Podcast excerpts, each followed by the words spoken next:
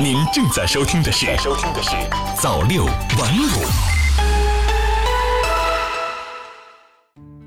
朋友你好，今天是二零一九年十月十二号星期六，欢迎收听早六晚五早间档。首先来关注国内方面的消息，《经济参考报》十月十一号讯。日前，经国务院同意，国家发展改革委、教育部等六部门印发《国家产教融合建设试点实施方案》。实施方案明确，通过五年左右的努力，试点布局五十个左右产教融合型城市，在试点城市及其所在省域内打造一批区域特色鲜明的产教融合型行业，在全国建设培育一万家以上的产教融合型企业，建立产教融合型企业制度和组合式激励政策体系。法制日报十月十一号讯。国家医疗保障局近日下发关于印发医疗保障定点医疗机构等信息业务编码规则和方法的通知，标志着十五项医保信息业务编码标准已全部制定完成。预计到二零二零年，国家医保局将实现十五项信息业务编码标准的落地使用，实现全国医保系统和各业务环节的一码通。人民日报北京十月十号电。国家医保局、财政部、卫生健康委、国家药监局近日联合印发《关于完善城乡居民高血压、糖尿病门诊用药保障机制的指导意见》。该意见明确，城乡居民高血压、糖尿病两病参保患者在二级及以下定点医疗机构看门诊开降压药、降糖药，可进行医保报销，政策范围内支付比例达到百分之五十以上。此次新政策的实施将惠及约三点二亿高血压、糖尿病患者。根据国家医保局的测算，此次新政策涉及到医保基金一年将近四百亿元。中新网十月十一号电，十一号，国家卫生健康委员会就敬老月活动有关情况举行新闻发布会。国家卫生健康委老龄健康司司长王海东表示。截至目前，全国共有近四千家医养结合机构，医疗机构与养老机构建立签约合作关系的有两万五千多对，全国养老院以不同形式提供医疗服务的比例达百分之九十以上。经济日报十月十一号讯，近期多地密集发布二零一九年企业工资指导线。截至目前，工资指导线基准线大体在百分之五至百分之八点五之间，上限下限标准呈现温和调整状态。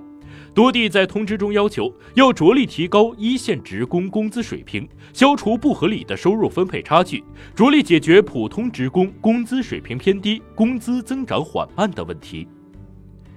新华社每日电讯十月十一号电。在新中国成立七十周年前夕，沈阳抗美援朝烈士陵园里举办了一次特殊的认亲。陈曾吉、方洪友、侯永信、冉旭碧、许玉忠、周少武这六名归国的在韩志愿军烈士遗骸身份得到确认。军事科学院军事医学研究院研究员王生启说：“这是中国首次通过 DNA 技术手段确定无名志愿军烈士的身份。”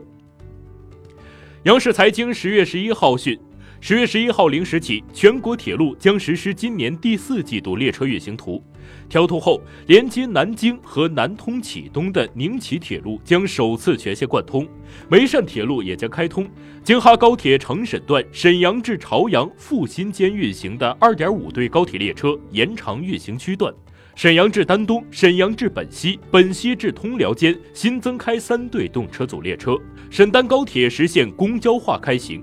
济南至日照列车开行时间大幅缩短，青岛至烟台、威海一站式直达动车增加到五对。科技日报十月十一号讯，十月十号，中国科学院召开新闻发布会，记者获悉，我国首台自主知识产权碳离子治疗系统获准上市。该治疗系统可针对肿瘤立体定向爆破，能够对肿瘤病灶进行强力照射，同时又避开照射正常组织，实现疗效最大化。该国产碳离子治疗系统注册上市，标志着我国有了自主品牌的重离子治疗系统，打破了我国高效放疗市场被国外产品的垄断，使我国高端医疗器械装备国产化迈出了新的步伐。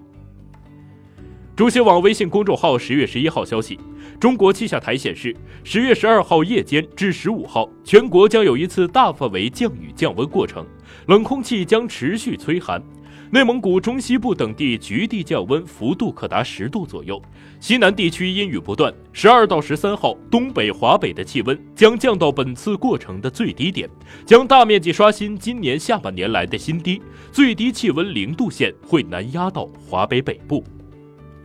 再来关注国际方面的消息，土耳其地面部队进入叙利亚东北部，老百姓纷纷逃难。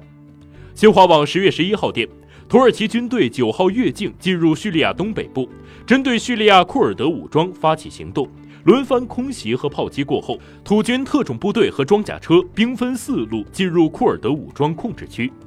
位于英国首都伦敦的叙利亚人权观察组织和库尔德人士说，土军发动攻击当天，致死至少十六名库尔德武装人员和七名平民。新华网十月十一号电。厄瓜多尔能源部九号宣布，因国内暴力示威持续，被迫关闭一条关键输油管道，这一南美洲国家大约三分之二的原油供应将中断。能源部在声明中说，正研究启用不可抗力条款的可能性，以避免因推迟原油交付而受到违约处罚。能源部表示，示威活动导致的原油减产已令厄瓜多尔损失一千两百八十万美元。海外网十月十号电。东京奥组委近日宣布，将从十六号开始出售附带餐饮、住宿和交通服务的套餐门票。虽然最贵的套餐价格高达六百三十五万日元，但因申请人数过多，这批原定八月份按购买顺序出售的门票被推迟发售，并改用抽签方式。